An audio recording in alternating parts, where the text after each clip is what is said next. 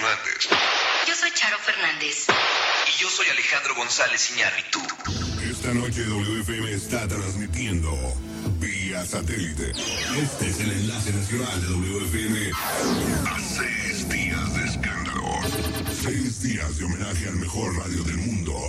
Para el mejor público del mundo. Esta noche WFM se enlaza a los principales lugares de en la Ciudad de México. Esta noche se enlaza el Magic Circus. El Magic Circus. Y así es como Martín Hernández presentaba la mejor radio del mundo. Y así es, sean muy bienvenidos a este episodio, como pudieron escuchar, en homenaje ya a personajes que ya puedo poner sus, sus músicas y sus obras porque ya están libres de derecho, no hay ningún problema, ya no existen. Era es por el motivo de celebrar este Día Mundial de la Radio. Eh, recordar a todos esos locutores que tenías favoritos, esas estaciones de radio, ese, ese momento en el que el podcasting eh, lo hacíamos con unas cosas llamadas cassettes, que tú grababas autopromocionales, muy similares a estos, no, no, no precisamente este que acabo de poner, simplemente lo puse porque me acordé de las voces que ahí participaban. Pero sí de cassettes que tus hermanos mayores, sobre todo, que era cuando estaba de moda estas estaciones de radio, eh, grababan en cassette y se lo pasaban a sus amigos en la escuela y decían, mira qué bueno está eso, y, se reían un montón. Y era la forma de distribuir eh, estos contenidos en radio, ¿no? Estas voces en radio y estos eh, genios que tenían estas características.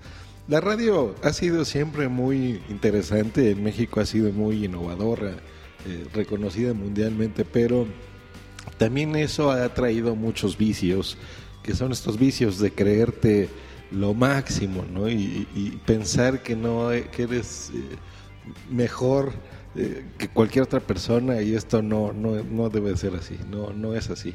Hay muchas personas en radio muy sencillas eh, personas que tengo el agrado de decir que son mis amigos. Eh, y, no porque sean mis amigos yo quiero eh, hacer referencia que son sencillos, simplemente que te das cuenta la cercanía que tienen con, la gente y demás, porque es cualquier persona, son personas como tú y como yo, no hay diferencia, simplemente es un trabajo que, se hace como cualquier otro, ¿no?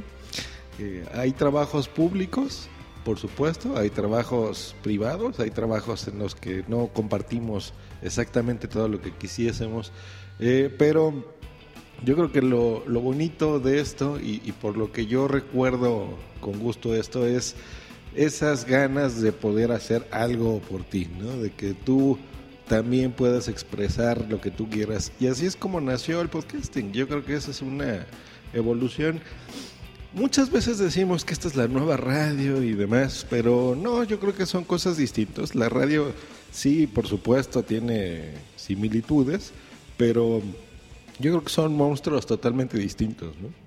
Eh, la gente que hacemos podcast estamos realmente eh, en contacto más directo. Yo creo que si alguien te, escribe algo, lo respondes. Esa es una de las diferencias que hay en radio. ¿no? No, no es lo mismo ahí ser tú el que controlas todo, el micrófono, el programa, todo lo que tú quieras decir.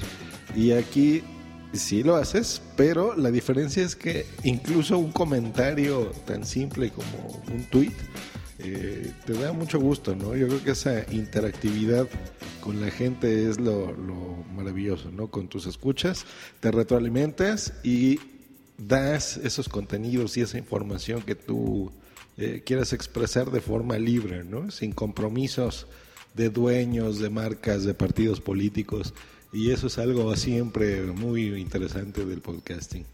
Eh, pues bueno, desde aquí mi felicitación a los que hacen radio, a las personas involucradas, a los que arriesgan, a los que invierten dinero para poderlo hacer y esperamos tener próximamente algún día mundial del podcasting.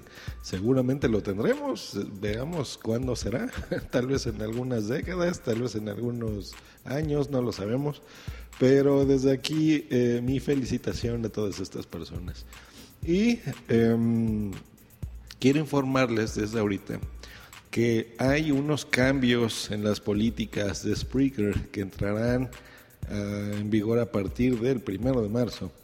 Y hay también muchos servicios y muchas cosas interesantes que vienen de Spreaker, consolas nuevas. Eh, hay, eh, ahorita están en una fase beta de algunas cositas. No quiero dar muchos detalles porque precisamente por esto quise invitar a alguien que trabaja en Spreaker. Y esa persona estará la próxima semana. Ya me dijo que sí. Eh, no tenemos todavía exactamente el día eh, yo ya estoy informando que será la próxima semana, pero a lo mejor tomará un poquito más de tiempo, no lo sé. Pero ya está hecha la invitación, fue esa invitación fue aceptada y el motivo de esto también y para festejar este Día Mundial de la Radio es que si estamos pensando que ya eh, los contenidos en Internet pudiesen ser la nueva radio, si lo quieren ver así, en Internet o esta radio 2.0, pues también, aparte de, explicarnos estas novedades y estos cambios que habrá en Spreaker, yo le dije que iba a estar en contacto con los, eh, no nada más los podescuchas, sino gente que hace contenidos en Spreaker. Y si ustedes tienen alguna duda o alguna pregunta o algo que quieran comentarle, este es el momento de hacerla. Mándenme por favor vía Twitter los comentarios de este episodio o a mi correo que es joswin.icloud.com. Pueden enviarme todas las dudas, eh, todas las sugerencias, cosas que ustedes quieran hacer partícipe de esta persona en Spreaker para que yo se las haga llegar. Y haremos ya una entrevista formal, bien hecha, bien producida y la pasaremos con ustedes probablemente la semana que entre pues eso es todo. Reciben de mí un gran saludo. Amemos al podcasting, amemos a los escuchas porque realmente vale la pena, vale la pena eh, hacer amigos. Yo creo que estamos aquí sobre todo para eso, eh, llevarnos bien y, comunicar cosas interesantes que en otros medios no se pueden eh, hacer de ese tipo de forma. Que estén muy bien. Hasta luego. Bye.